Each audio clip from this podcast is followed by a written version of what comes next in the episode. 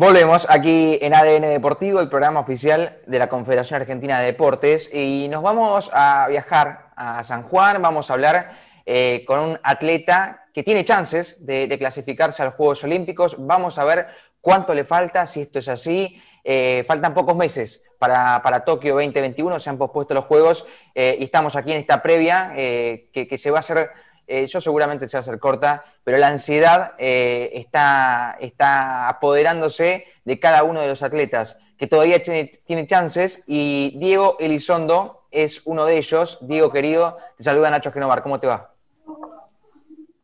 Buenas tardes, ¿cómo andan? ¿Todo bien? ¿Todo tranquilo? Sí, todo bien, por ahora, todo tranquilo. Bueno, contame un poco cómo estás vos con este, con este contexto. Sabemos que hay provincias que la están pasando realmente mal con los casos de coronavirus. Bueno, aquí en, Buenos Aires también está complicada la cuestión. Eh, en San Juan, ¿cómo están? Eh, ¿Cómo estás vos en, cuanto a la práctica también? Si has podido eh, volver de manera normal. Sí, la verdad que al, principio me costó mucho adaptarme a, a este nuevo contexto por esta pandemia. La verdad que fue algo que creo que ninguno estuvo, estaba preparado para esto. Pensábamos que era algo que iba a ser eh, transitorio en poco tiempo y, no, eh, se llegó para instalarse y la verdad que eh, a mí en lo personal me, me, me, afectó muchísimo y bueno, creo, creo que a todos y bueno, después de tratar de, de seguir entrenando a medida que acá en nuestra provincia se, vaya, se fue flexibilizando según los casos de coronavirus, pero la verdad que este, este último tiempo ya estamos más flexibilizados y empezamos a entrenar eh, muy bien, gracias a Dios. Eh, Diego, decime eh, y corregime si, si, esto es, si esto es falso. ¿Vos todavía estás con chances de clasificarte a los Juegos Olímpicos en Tokio? Sí, sí, la verdad que teníamos eh, dos opciones. O sea, yo este año quería clasificar los juegos eh, por, por, puntaje, o sea, tener lo mejor, de sumar puntos, ya que la, la marca que piden realmente es, muy fuerte.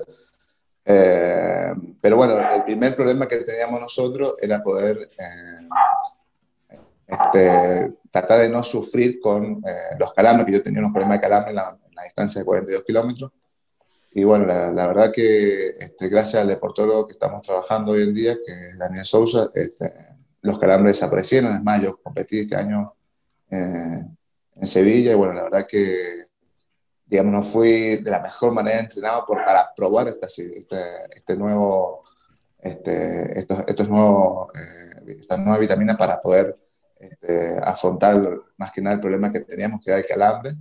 Y bueno, la verdad que resultó muy bien. Y bueno, una vez que, que, fue un logro muy grande, porque fue una pelea que tuve durante muchos años por el tema de los calambres.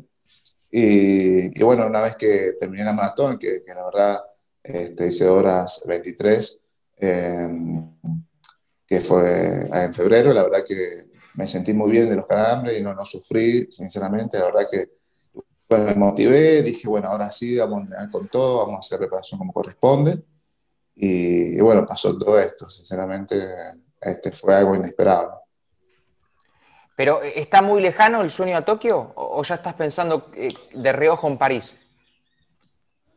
Eh, no, no, yo, yo quiero clasificar a Tokio, la verdad que este, me encantaría, es más, estaría, o sea, yo con la, acá la, la Secretaría de Deportes de San Juan tiene una política deportiva eh, muy exclusiva, o sea, tenemos todo el apoyo, la verdad que San Juan es especial, o sea, yo conozco muchos atletas que tienen que viven en otras provincias y por ahí nos reciben apoyo o, no sé, necesitan otra, otra clase de contención más en este, en este contexto y por ahí no. Acá en San Juan tenemos todo, tenemos pistas, tenemos contención, tenemos eh, un cuerpo técnico que te prepara, eh, físicamente, intelectualmente, con psicólogo, doctor, tenemos todo, la verdad. Entonces habíamos programado ya eh, este, poder competir en dos maratones más este año. Y bueno, la verdad que pasó todo esto que, eh, y está de la mejor manera y pasó todo esto, como te dije, para... O sea, nos pasó todo esto con el tema de la pandemia y, nosotros habíamos planificado hacer todo para llegar de la mejor manera y hacer una muy buena marca para sumar puntos, ¿no? Diego, ¿cómo te va? Ariela Chita Ludueño te saluda. Eh, decías al principio que eh, te costó un poco el tema de, la adaptación al principio, de, lo que fue el aislamiento, la pandemia y toda esta cuestión. Eh, ¿Cómo fue diseñar una preparación en un momento para el cual no existen antecedentes? Pues no hay un, manual de estilo para esto. Tuviste que, como prácticamente todos nosotros en nuestras diferentes funciones, tener que improvisar, porque no, hay manual, no es que tenías una consulta de cómo hacer las cosas. ¿Cómo fue eso?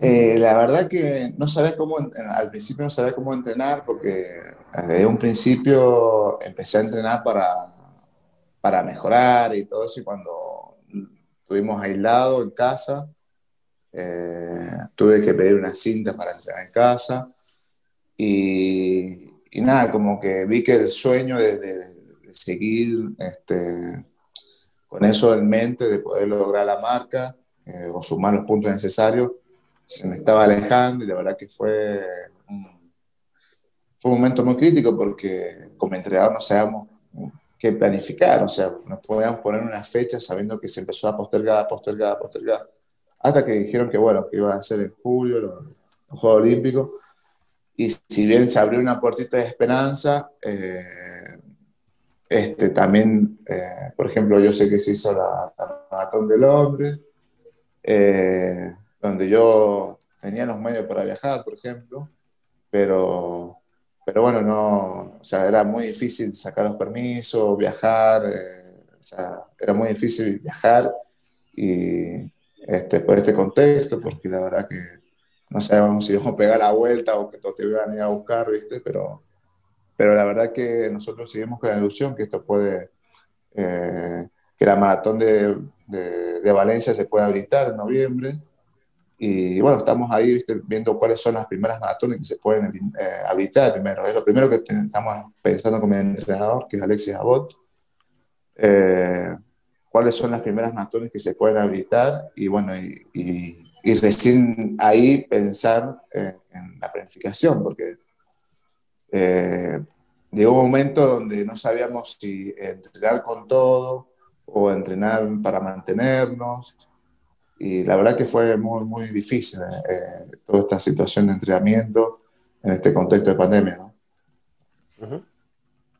Diego, ah, perdón, dale, perdón, Ariel. ¿En qué parte te agarró eh, la pandemia? O sea, ¿cómo venía tu 2020?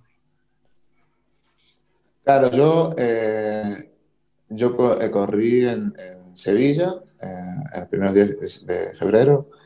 es más, cuando me vine de, de, Sevilla, crucé el charco como justo, porque después se cortó, ¿viste? Por pandemia. Y es más, estaba en España y se hablaba que estaba en Francia este tema de, de, la pandemia, no, le daban mucha importancia y fue muy rápido, pero la idea era correr eh, Londres y después eh, Valencia, ¿no? Eh, este, la verdad eso es lo que teníamos planificado y bueno, no, se pudo, no, no está visto nada por, por este tema de pandemia, ¿no? Igualmente, a Valencia vos ibas a ir ahora a fin de año. Sí, iba a ir, y a Londres también, que hizo ahora en octubre. O sea, era, iba a ir sí o sí. En realidad acostumbro correr dos maratones al año, ¿viste? Eh, pero este año, como la, de Sevilla, corrí, digamos, entregando todo, porque más que nada fuimos probando este suplemento que era para los calambres. Y, y bueno, psicológicamente a mí me ha afectado mucho, porque yo, eh, he trabajado con muchos deportólogos para encontrar esa, esta solución y nunca lo, lo pude solucionar. Entonces, está con este nuevo deportólogo que, que me dio esa suplementación para los calambres. Fui a competir, digamos, no al 100% pensando más que en los calambres. Es más, iba pensando, imagínate, kilómetro, cuando me agarran los calambres, kilómetro 30 en adelante, iba pensando en qué momento va a llegar el calambre, en qué momento va a llegar, y nunca apareció. Y es más, en el último kilómetro, como estaba bien, hice mejor fue más fuerte que todos los últimos kilómetros, de los 42. Y, y bueno, eso fue una, una inyección eh, motivante para, para llegar de la mejor manera a las otras dos maratones que me había propuesto, que era Londres y, y Valencia. Y bueno, pasó todo lo que pasó.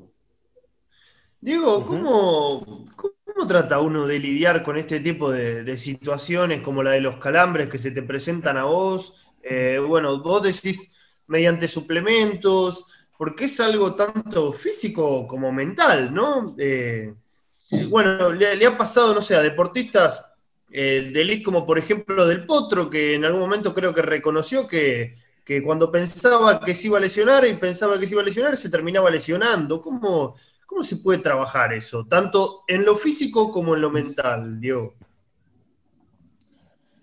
Mira, eh, es muy difícil. Yo la verdad que estuve con psicólogo toda esta etapa.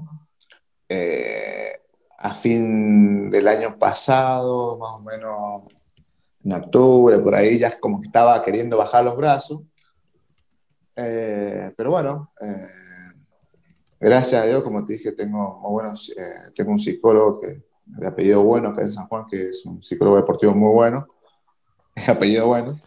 Y la verdad que me, me incentivó, me ayudó, me, me, este, me inclinó y me motivó para, para probar con este nuevo eh, deportólogo. Pero, pero bueno, él también eh, me ayudó, por ejemplo, viste, eh, ellos te ayudan, por ejemplo, yo ya estaba, como ya venía muchos años sufriendo esto y sabía dónde me pasaba, psicológicamente uno como que ya sabe, acá me va a pasar y te pasaba, ¿viste? O acá sufría tal calambre en tal lugar y me pasaba. Entonces el psicólogo por ahí trabaja para que, mentalmente, para que uno se enfoque más en la competencia y olvidarse de, de, los calambres en tal kilómetro. Entonces lo que me pasó ahora es que también lo trabajé mentalmente eh, en Sevilla eh, y, aparte hice mi mejor marca personal, 2 horas 23, para mí este, bajé como 3 minutos sin entrenar bien, como te dije, yo fui pensando más que nada en los calambres y bueno, psicológicamente también lo trabajé en la maratón, o sea, iba, iba corriendo y trataba de no mirar el reloj eh, o sea, miraba el tiempo, había programado el reloj de mirar los tiempos para guiarme más o menos por dónde iba. A veces era inevitable no saber por qué kilómetro iba porque te salen unos carteles grandes, pero sí trataba de mirar la, la ruta, la ruta y, y, no estar tan atento a los kilómetros. Eso lo trabajé a nivel psicológico y, y bueno, la verdad que también me, me, ayudó. Pero como te vuelvo a decir, gracias a Dios no me calambré en ningún momento. Eh, y bueno, fue, para mí un logro muy grande, porque nosotros veníamos peleando ya casi tres años, cuatro, por este tema, porque nosotros teníamos, con mi entrenador, logramos una marca muy buena el media maratón, donde si vos la mirás a la marca, te da como muy lento, dos horas 15, horas 17, tiene que salir con ojos cerrados.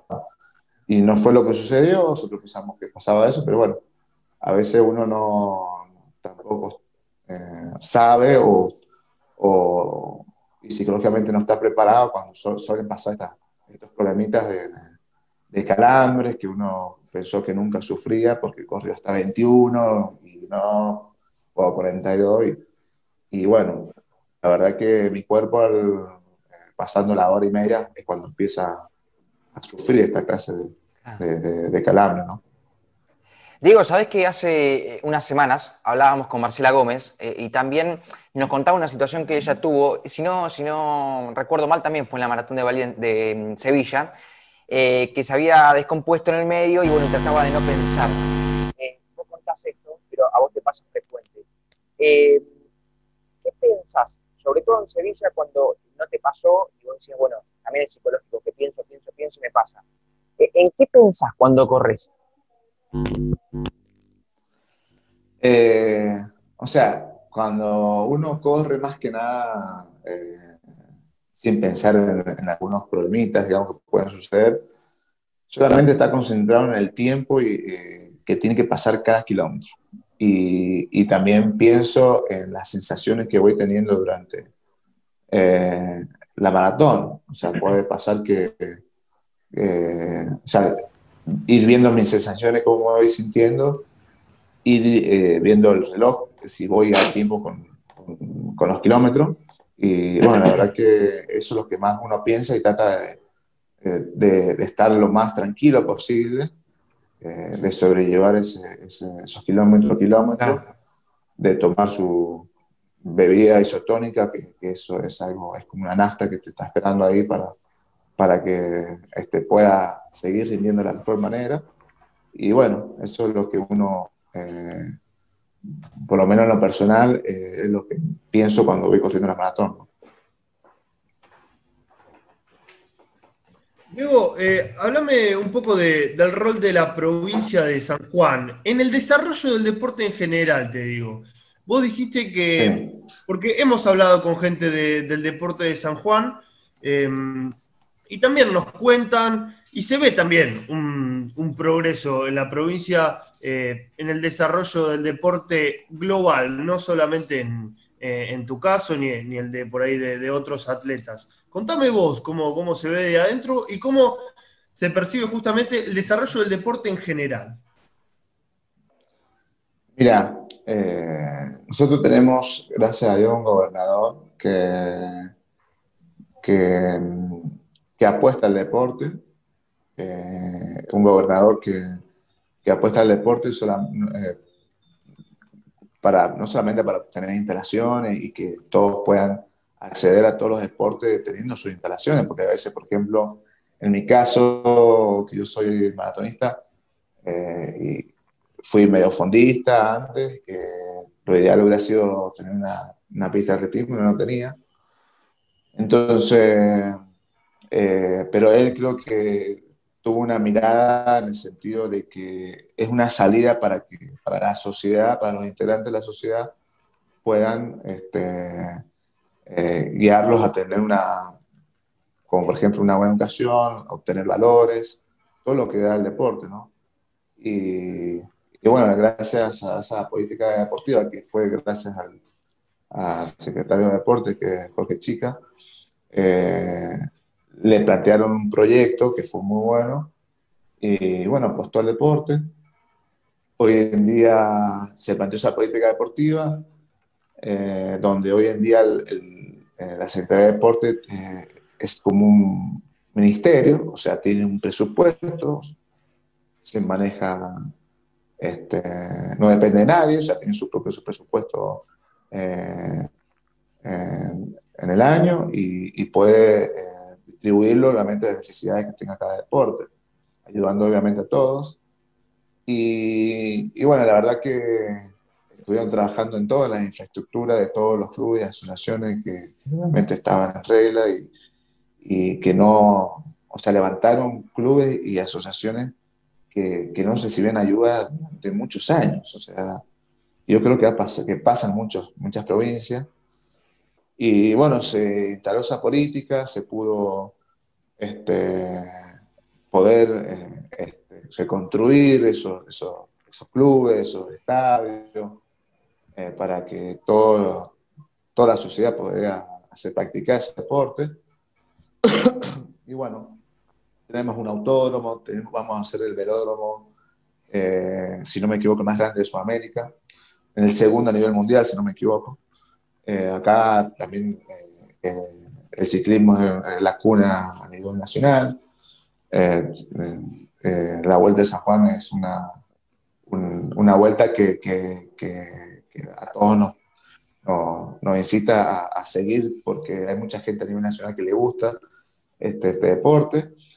Y bueno, por ejemplo, también tenemos un autódromo, o sea, se trabajó a nivel de instalaciones, tenemos pistas, y bueno, después de eso yo creo que ha empezado a trabajar eh, con todos los deportistas eh, de alto rendimiento, eh, todos los que tenían de alto rendimiento, no solamente adultos, sino los que vienen trabajando de abajo, con becas, están todos becados y teniendo un cuerpo técnico para, de toda clase, ¿no? Kinesiólogos, deportólogos, nutricionistas, entrenadores, preparador físico, tenemos gimnasio nuevo.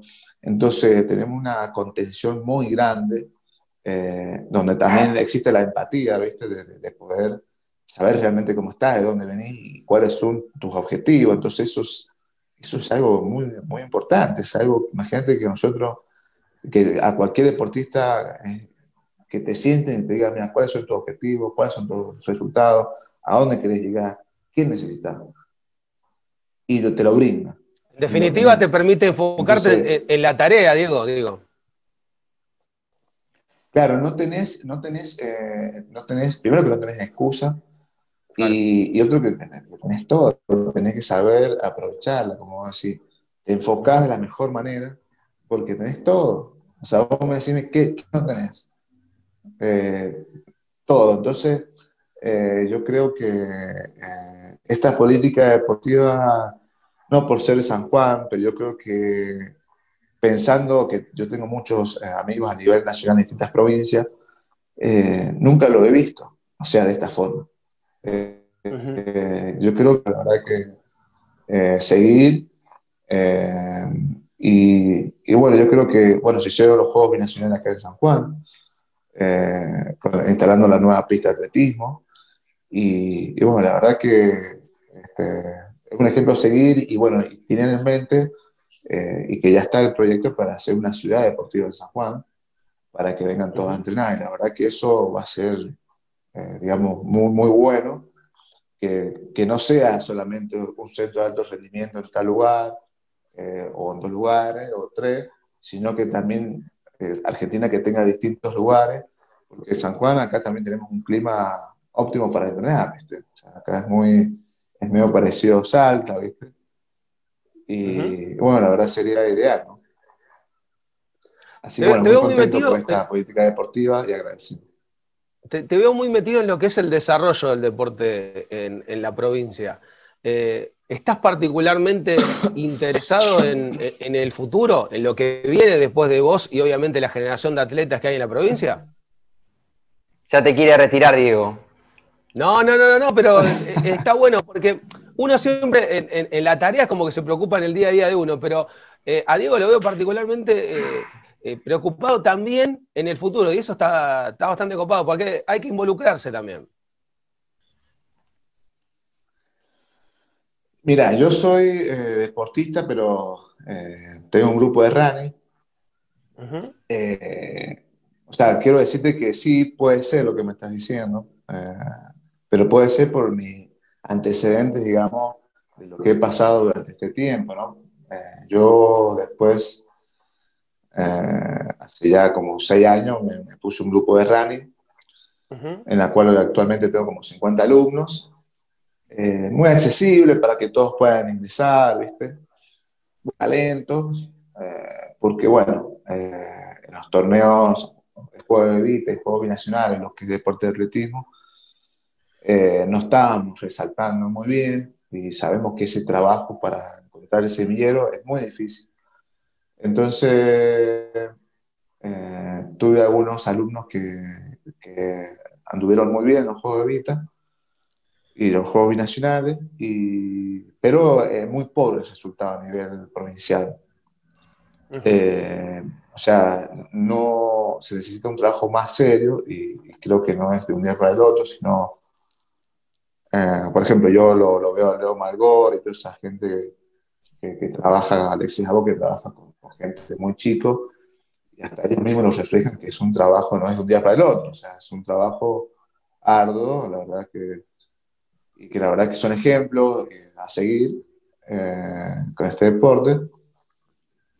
Y bueno, yo teniendo ese grupo de running por ahí que, que cobra una cuota muy accesible, también vi que eh, hay muchos pibes que quieren entrar eh, o hacer deporte, pero no tienen los medios para hacerlo. Entonces, muchos alumnos, yo me acuerdo en ese momento, me decían, mira, no puedo pagar la cuota. Y yo miraba el talento ahí. Entonces yo decía, no, no importa la cuota, vos olvidate, vos entrenar. Si no tenés, vos, vos seguís. Eh, entonces eso me, pero no solamente eso, sino, por ejemplo, vi pibes que tenían eh, el talento, pero, y, quizás uno podía ir a entrenar, pero eh, tampoco tenían zapatillas. Era, es como más de Claro. Entonces, eh, pensé qué podía hacer y, bueno, hice una asociación civil con, estas, eh, con estos objetivos, poder ayudar hasta económicamente a pibes que, que tengan la posibilidad de acceder o ayudarlos eh, la vestimenta y cosas así. Y bueno, la verdad que eh, tengo una, ya tenemos una personalidad jurídica hace poquito, hace unos meses. Y bueno, lo único que falta que o sea, la Secretaría de Deportes, que yo tengo muy buena relación, voy a tener todo el apoyo de ellos. Eh, me faltan dos pasitos más que tengo que sacar ahora. Tengo que sacar el, el, número de cuenta en, una, en un banco. Eh, y bueno, este, pasó lo de la pandemia, se atrasó un poco, ¿viste? pero bueno, lo veo con esa, en la cual soy presidente de esa asociación, Asociación Civil San Juan Corre se llama. Y creo que, o sea, lo hice más que nada para, para poder ayudar a los pibes de atletismo. Eh, ¿Cómo pasa en otras asociaciones, que yo las veo muy grandes, que, que, han logrado cosas muy importantes en otros deportes acá en San Juan? Y, y bueno, son mis ejemplos a seguir para, con el atletismo. Y bueno, digamos como que de ahí eh, sí siento algo como que... Eh, o sea, en realidad como eh, quiero devolver al atletismo todo lo que a mí me brindó, ¿no? Uh -huh. Estás ayudando a los futuros Diegos que, que hay dando vueltas este, por, por, la provincia y está perfecto eso. Eh, obviamente agradeciéndote por, por el tiempo y, y, por salir con nosotros al aire en el programa, te voy a hacer una consulta que tiene que ver con lo que ha pasado durante estos seis meses de aislamiento social preventivo y obligatorio. Nos ha, nos ha dado algunas, consecu algunas consecuencias y algunas conclusiones. La, la primera es que no estábamos tan apurados, que teníamos tiempo para hacer diferentes cosas. Y al tener tiempo, al estar en nuestras casas, eh, algunos hemos desarrollado talentos y otros eh, hemos descubierto alguno que no teníamos. Y lo que te quería preguntar es eso, si descubriste algún talento este, nuevo o si desarrollaste uno que tenías pendiente, y te paso a dar ejemplos. El primero es el hombre que se acaba de tirar para atrás con el cuerpo, que el señor Nacho Genovar. Eh, le entró por el lado gastronómico, haciendo unas roscas divinas que son este, de la delicia, eh, de la audiencia menuda, de la zona de La Plata, y que los fines de semana la solemos ver este, en, en sus redes sociales. Luego el señor Caruso, así seriecito como lo ves, le ha entrado por el lado del Zumba, es nuestro Shakiro. Yo te digo, creo que el burrito Ortega le envidia la cintura que tiene. Tiene un quiebre que es una cosa increíble. Este, así que le entró por el lado de la danza. En el caso mío, hice un baño. Vos podés creer que abrís una canilla y sale agua de ahí. Este, hay este, cerámicos, están todos puestos bien. Prende la llavecita de la luz, no sale agua de ahí, se prende la luz también. En el caso tuyo, descubriste un talento nuevo, este, ¿Desarrollaste uno que tenías pendiente de antes? Eh, bueno, yo te voy a decir más o menos mi vida personal, aparte de, de deportista. Eh, yo soy militar, eh, pertenezco acá al Regimiento de Infantería de Montaña 22 de San Juan, uh -huh. en la cual eh, tengo una licencia deportiva para dedicarme a, a competir y a entrenar que gracias a, esa política deportiva que tiene dentro del, del, ejército pude lograr mis objetivos durante todos estos años y también recibo el apoyo de ellos y en la cual eh, también doy clase dos veces a la semana en, en ese regimiento a, a, los integrantes de las Armadas eh, y bueno, también soy entrenador de atletismo y, y soy guardavida buena vida que no lo ejercí nunca, lo hice por, por hacer nomás. Y, y bueno, eh, el año pasado, a principio de año, se me había propuesto por hacer algo. Eh, o sea, estudiar una carrera terciaria o universitaria, y, pero hacerlo como, digamos, como un hobby. O sea, claro. es algo que no llevarla al día de la carrera, pero sí hacerlo, es algo que yo siempre tuve como pendiente. Y bueno, empecé a estudiar, eh, me costó mucho porque eh, hace muchos años no tocaba los libros, entonces me costó muchísimo. Y obviamente mi prioridad era el deporte, y segunda prioridad era el estudio. Y bueno, me fue bastante bien, pasé segundo año, estoy en segundo año de profesorado de economía, estoy estudiando. Y bueno, me quedaron dos materias primero, así que yo creo que realmente bien después de tantos años sin, poder estudiar, este, haya logrado eso.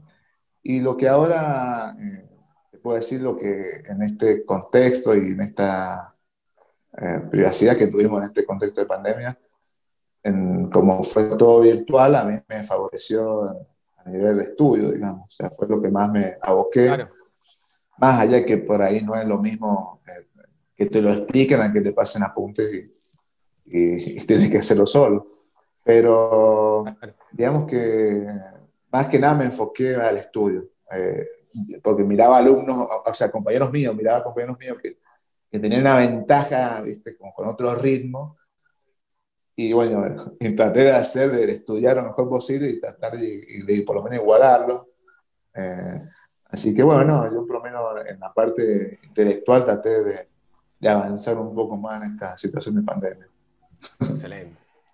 Diego, eh, agradecerte el contacto, la verdad que ha sido un enorme placer eh, poder escucharte, poder eh, conocer un poco tu historia y seguramente en las próximas semanas volvamos a, molestarte unos minutos más para, estar aquí en ADN Deportivo y seguir charlando sobre lo que se viene, que son los Juegos Olímpicos del próximo año.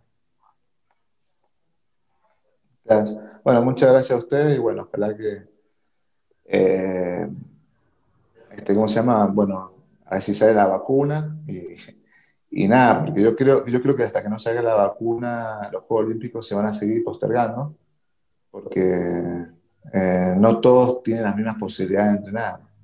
Por ejemplo, si en nuestra provincia, una provincia está en nivel 1 y no pueden salir a entrenar, y yo que estoy mi provincia, un ejemplo, nivel 4, y puedo salir a entrenar en las ventajas que yo tengo sobre esos deportistas que están en esa provincia nivel 1. Lo mismo pasa a nivel país.